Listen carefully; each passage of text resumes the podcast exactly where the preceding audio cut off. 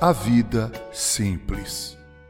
O Senhor é o meu pastor, nada me faltará.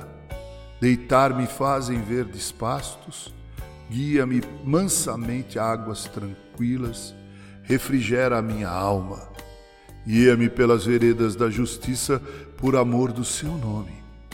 Ainda que eu andasse pelo vale da sombra da morte, não temeria mal algum, porque tu estás comigo.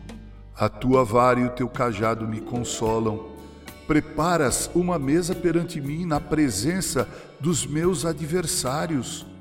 Unges a minha cabeça com óleo, o meu cálice transborda. Certamente que a bondade e a misericórdia me seguirão todos os dias da minha vida e habitarei na casa do Senhor por longos dias. Salmo 23. O estresse, a depressão, a insônia e outras enfermidades nascem muitas vezes em situações que nós mesmos criamos. O consumismo, que é o apetite por ter mais do que necessitamos, o materialismo, confiança de que os bens geram paz, felicidade segurança, por exemplo, muitas vezes nos levam a experimentar esses tipos de doenças, já que muitos por conta desses posicionamentos, vivem endividados, em constantes crises financeiras, por desejarem ter mais do que já possuem, por entender que o homem vale mais pelo que tem do que por aquilo que é, por viver um espírito competitivo que beira a mediocridade, muitos se enfiam em dívidas, contraem débitos, em outras palavras, gastam mais do que ganham, dão o passo maior do que a perna. Muitos são os que levantam cedo, correndo, já pensando em ter que ir ao banco para poder cobrir o cheque pré-datado, pagar o cartão de crédito.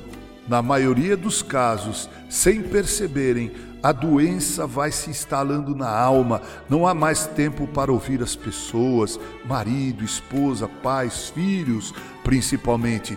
Não há mais tempo para devocional pessoal, nem para o culto doméstico. Esfriamos em nosso prazer em estar com os irmãos nas atividades da igreja. Vivemos constantemente cansados, abatidos. Uma amargura vai se apropriando de nossa alma e, sem darmos conta, estressamos, deprimimos e começamos a nutrir descaso pela vida repouso em pastos verdejantes, descanso junto às águas, refrigério para a alma. Não é isso que tua alma anseia, prezado irmão? Não é esse o desejo de toda a alma humana? Deus, o bom pastor, nos alimenta e mata a nossa sede. Ah, queridos irmãos, como é bom ouvir a voz do salmista quando diz: Se o Senhor não edificar a casa, em vão trabalham os que edificam. Se o Senhor não guardar a cidade, em vão vigia a sentinela. Inútil vos será levantar de madrugada, repousar tarde, comer o pão que penosamente granjeastes.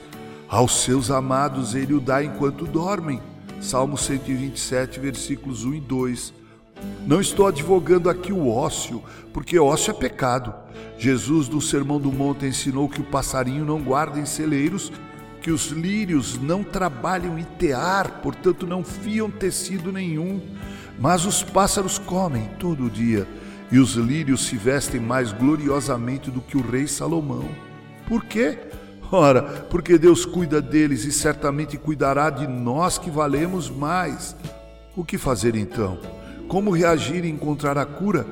Aqui vão algumas dicas para você e sua família para uma vida simples.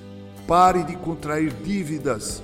Priorize o que você veste e come e saiba fazer isso com modéstia. O homem é muito mais do que veste. Quem cuida exageradamente do seu aspecto exterior revela problemas interiores. O importante é estarmos bem por dentro, e isso será refletido naquilo que temos por fora. Gaste menos do que você ganha. Lembre-se, o mais importante não é quanto você ganha, mas sim onde você gasta e como você gasta. Outra dica: contribua financeiramente com a obra de Deus. Seja dizimista, ofertante, contribuinte. Seja fiel, assíduo, pontual. Invista no reino de Deus. Depois, trate o domingo como o momento mais importante da semana. O dia de descanso foi feito para o homem e fazer horas extras, deixando o importante momento de descanso e adoração a Deus de lado, só pode mesmo desembocar em frustrações e enfermidades, tanto na alma quanto no corpo. Trabalhe, mas descanse. Só o descanso dá sentido ao trabalho.